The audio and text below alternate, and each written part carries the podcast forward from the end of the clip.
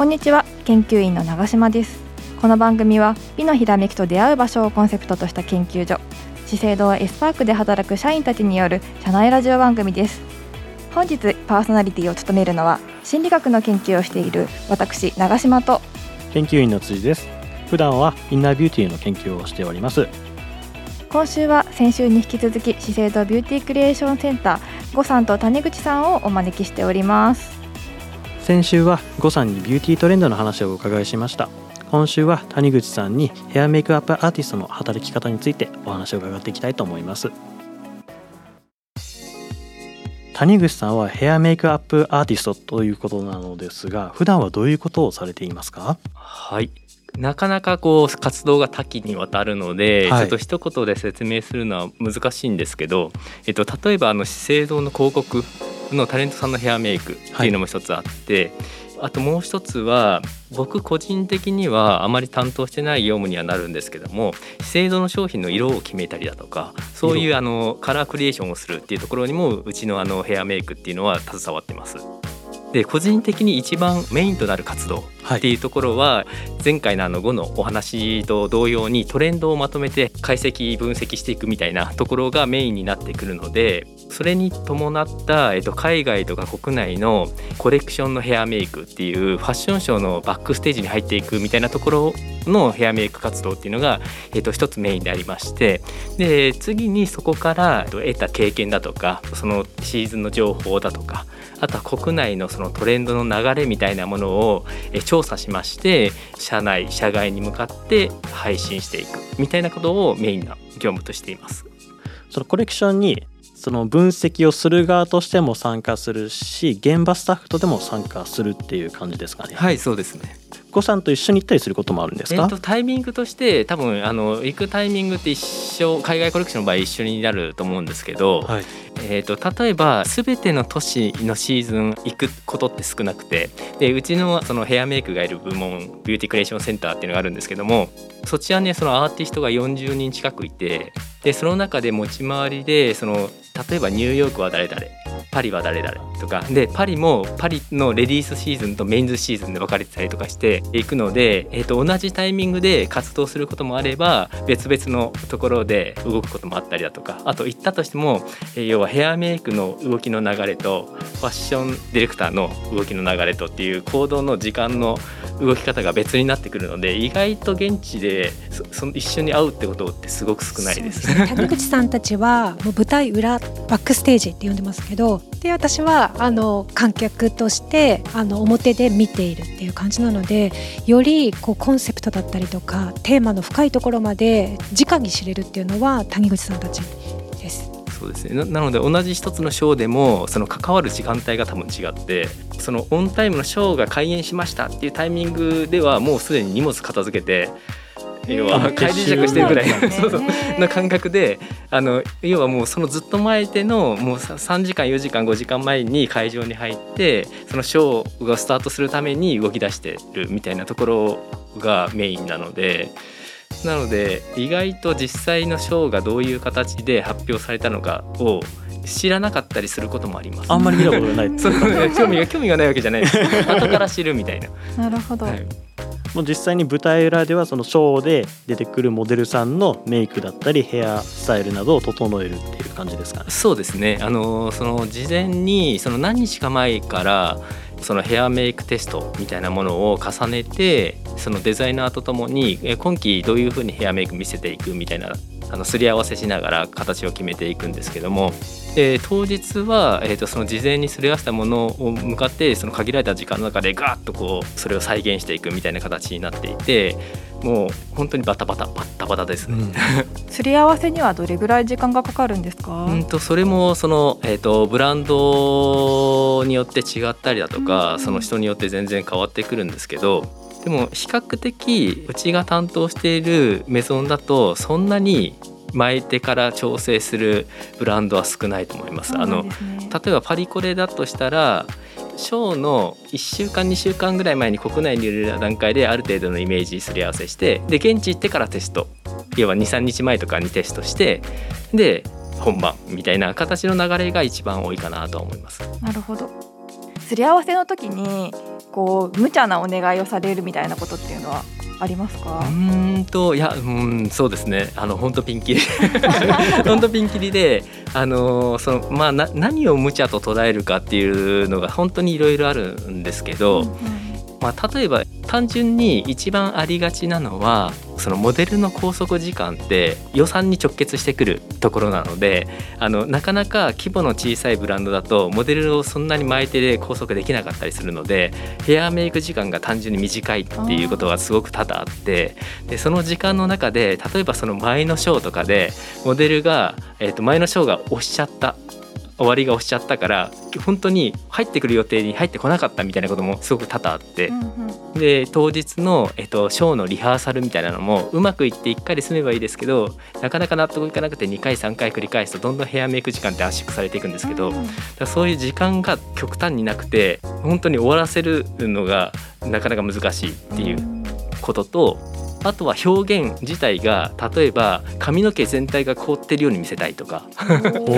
顔からつららが垂れ下がってるように見せたいとか みたいな。要はそういう表現そのなんだろうその雪山とかそういう連想のデザインで要はまさに今雪山の極寒の地を歩いてるように見せたいんだみたいなことだったりとかした時にどうにかしてそれを再現する方法っていうのは本当はあのそこに関わってるアーティスト全員でフルで考えたりとかしますし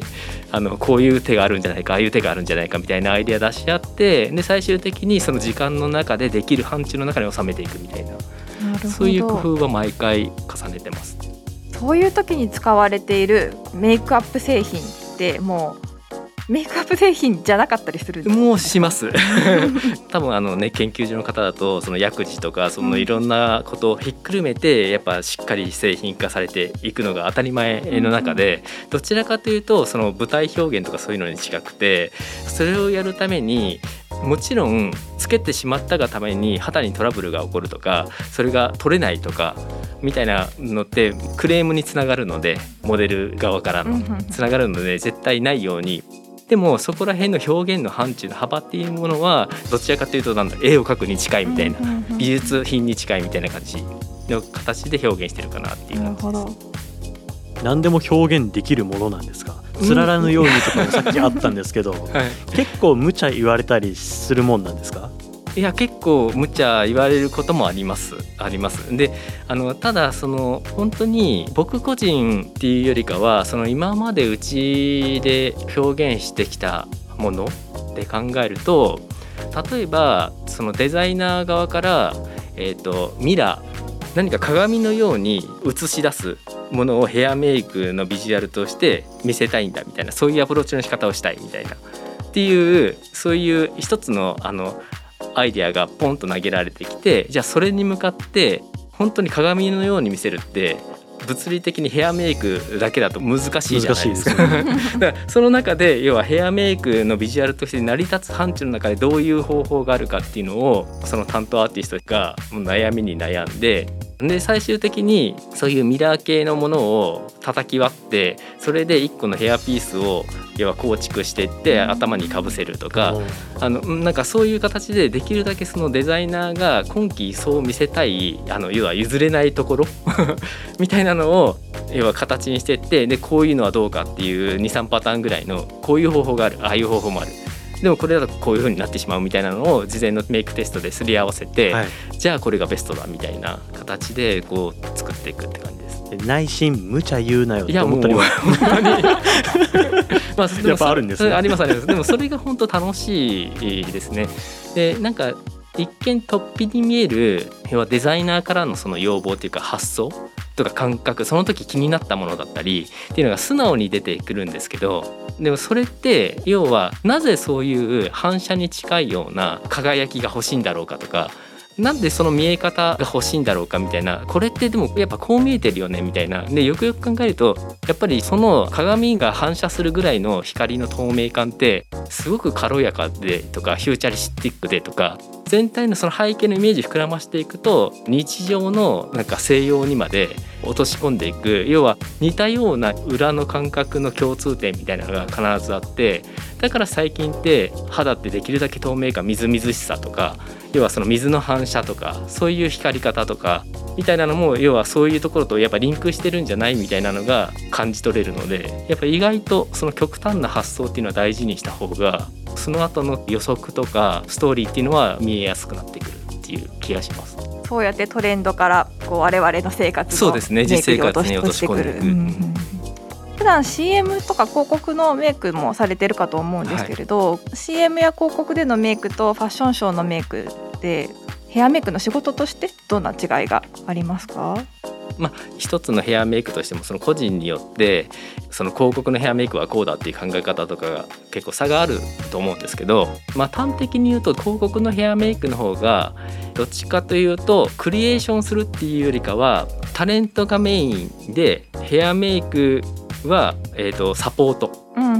っていうイメージの方が近いかもしれないです。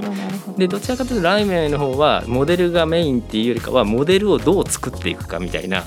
のが、その洋服とか世界観に合わせてどう作っていきたいからヘアメイクでこう調整していくみたいなイメージが強いような気がします。なるほど。引き立てるものが違う。そうですね。なんか僕化粧品会社働いてるからその男性の友達とかに化粧とかやった方がいいんかなみたいな。どういうのを周りの人たちはやってるのみたいなのを聞かれることがあるんです。でも僕もまあスキンケアはやった方がいいかなぐらいのアドバイスはできるんですけどその一歩先にやっぱりみんな興味があるんですよね。そういうところって次これをやるともっと楽しくなるよっていうのはあるんでしょうか？えーとまあ、単純にそのヘアメイクの観点からしてじゃあ次これやったらっていうアドバイス的な感覚で答えさせていただくと肌の次はじゃあ眉毛かなっていう気はします。要は髪型と髪の毛と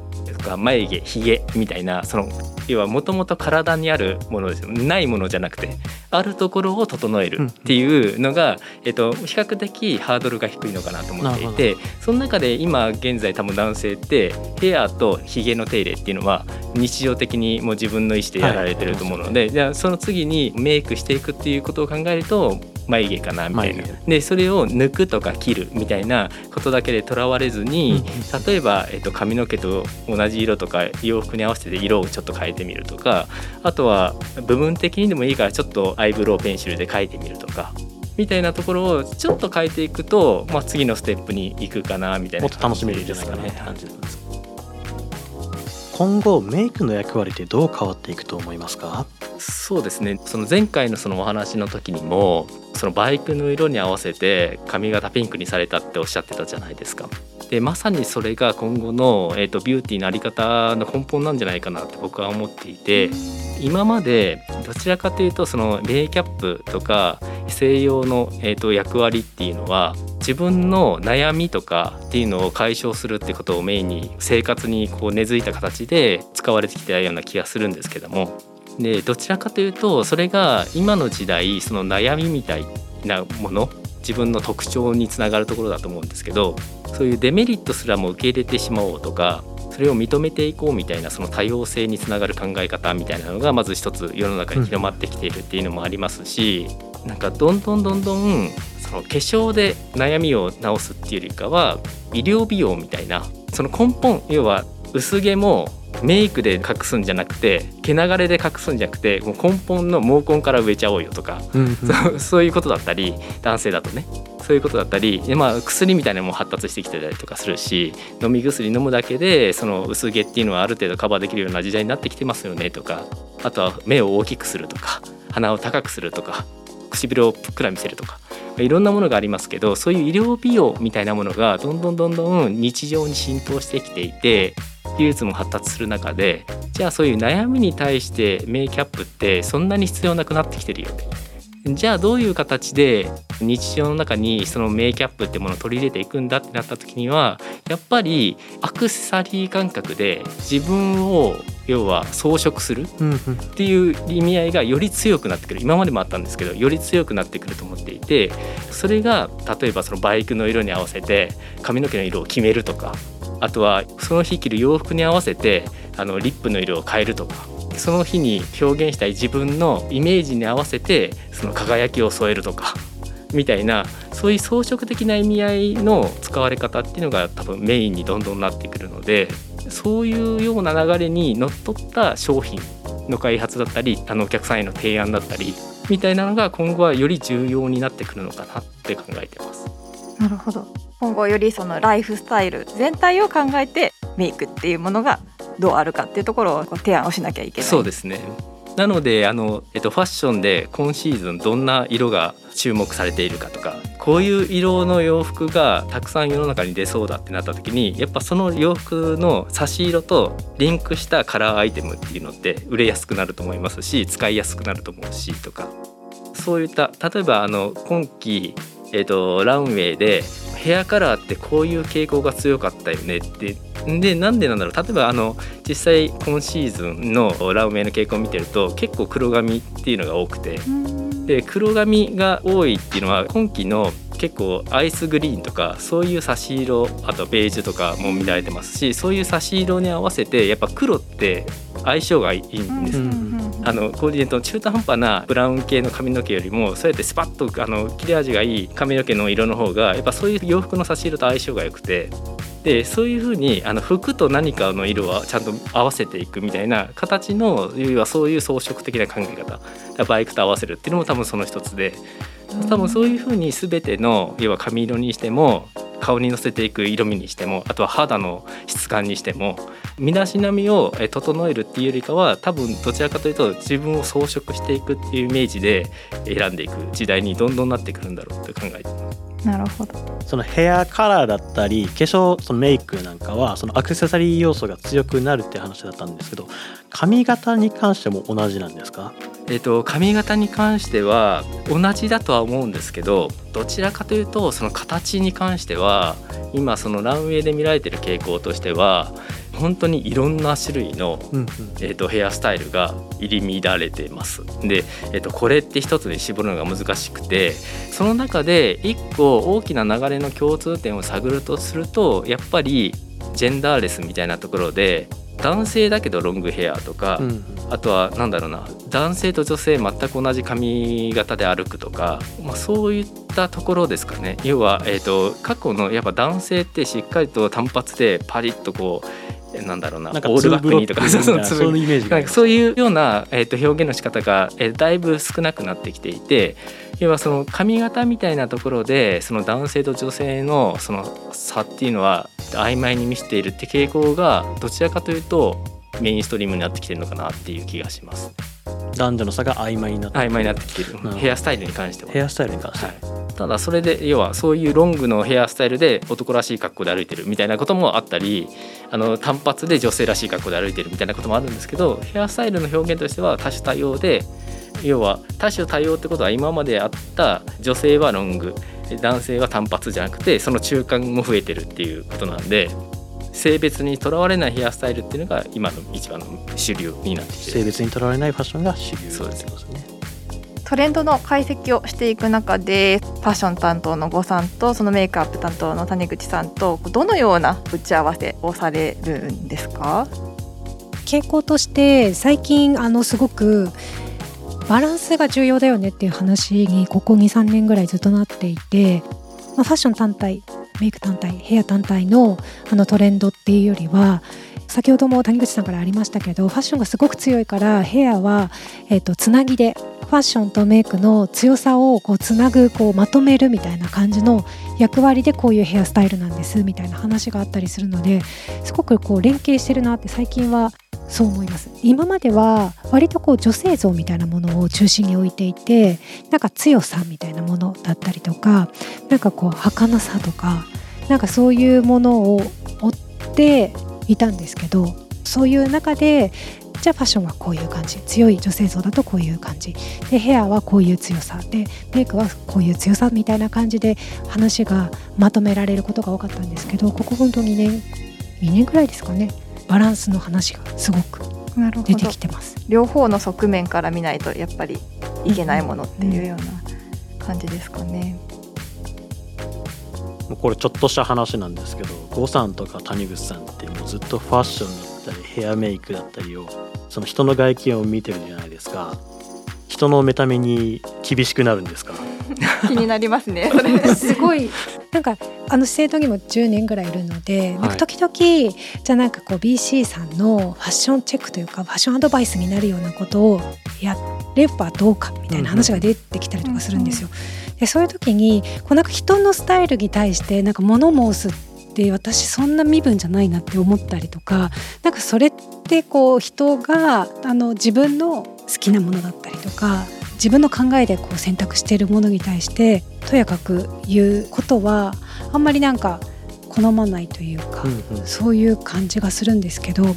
特になんかこう時代の風潮として、はい、なんかこうファッションに正解を求めるっていうこれをしとけばこれを着とけば OK みたいなものだったりあとなんかこの色の法則がこの3色の法則ですみたいななんかそういうものがすごく溢れているのでなんかこうしなければいけないっていうような感覚って割とこう広まっちゃっていると思うんですけど、うんうん、私はそのファッションに関しては自分の好きなものを好きなように着ればそれがあなたのスタイルなのではっていうそういうありがたいこと。はい、聞いて安心しました。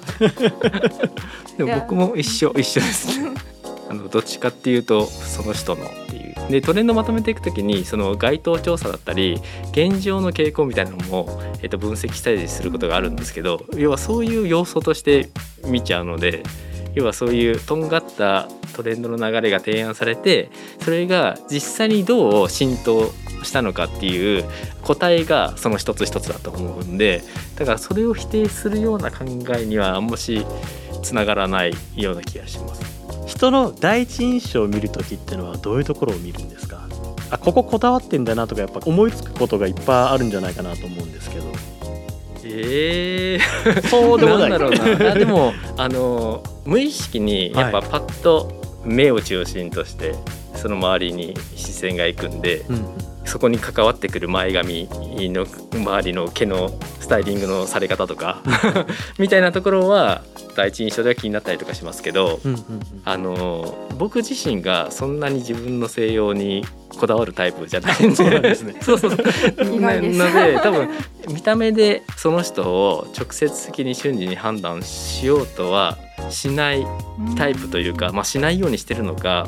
それかなんかそういう調査をすると結果的にこう見えちゃってるけどあの話を聞くと実はこうしたくてしてたんだとかみたいなお話をたくさん今まで聞いてきてるのでそういう裏が気になっちゃうかもしれないですねなるほど。じゃあなんで髪の毛ピンクなんだろうとかやっぱり今日一番最初見た瞬間思ったしピンクにしてんだなみたいな。なんでそしたらあの話聞いたんであなるほどねと思ってやっぱでもその考え方って時代になってるなとか。うんうんうんだからなんかピンクにしてるからあの真面目じゃないとか、うん、みたいな要は昔あったような価値観っていうのが要はどんどん変わってきてる今の時代なんであんましその見た目にとらわれすぎないようには注意してる感じだと思います、うん、どうしてもなんか髪の毛がピンク色だとチャラいって言われるんですけどすね。どうにかしてそれを払拭できる方法ってありますかね？いややあの仕事ぶり？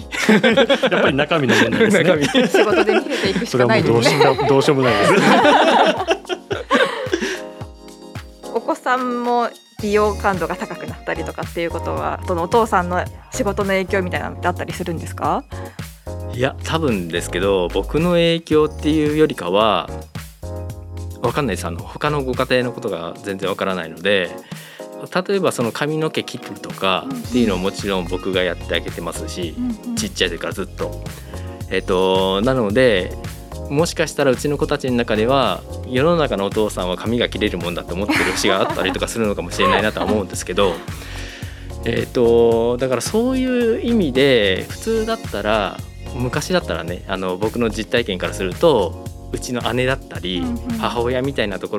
ろが着るものだったり髪型とかこうしたらみたいなお話を日常的にしてくれて、で美容室連れてってくれて小学校の時にパーマ当てられたとか みたいなことで要は美容感度みたいなのが養われた気はするんですけどそういう意味では今その役目が僕になってるので父親である僕になってるので普通の家庭よりかはもしかしたら感度は高くなってる可能性もあるなとは思うんですけどでも間違いなく一番影響が強いのは、えーと、YouTube とか SNS とか、うん、みたいなところだと思います。でその YouTuber とかその目に見える憧れの存在が、えーと、例えばその肌ツルツルだったりとか、髪の毛の色変えてたりだとか、そういうのを企画にしてなんか面白く見せてたりだとかみたいなのに日常的に触れる中で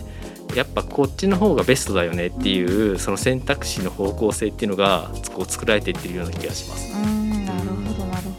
なんか谷口さんの家ってすごいファッションとか美容に関してのリテラシーが高いとなんかもう英才教育だと思ったんですけど やっぱりアイコンの影響の方が強いと思います圧倒的に強いですなのであの下の女の子はどっちかっていうとコスプレコスプレ。コスプレ系ですね。だからそういう意味での感度は結構高いんで誕生日プレゼント何が欲しいって聞くとカツラが欲しいみたいな。カツラ？そうそうそうそのコスプレするカツラが欲しいって言われてじゃあ一緒にちょっと探しに行こうかって言ってカツラ屋さん行ったりとかみたいなそういうところはやっぱ仕事柄いろんなところ知ってるんで、そう一緒に行ったり。それ何のコスプレなんですか？えー、もういろいろで、まあ、基本アニメですけどえっ、ー、と東京リベンジャーズとか、うん、そうそうどっちかっていうとそんな女の子女の子したやつじゃないですねやっぱそこら辺もジェンダーレスすごく感じててあのスカートとか履かないですしでも髪の毛はロングヘアがいいって言っててとかだからすごい感覚がミックスしてる、うん、感じはします。まあ、人によると思うんですけどね。現代っ子だなと思います、ね、いやでもその子供たちの趣味に寄り添えるのがいいなと思います。でもあの一生懸命ですよ だからあのそのあの流行りのアニメとか自分も見てみたりとか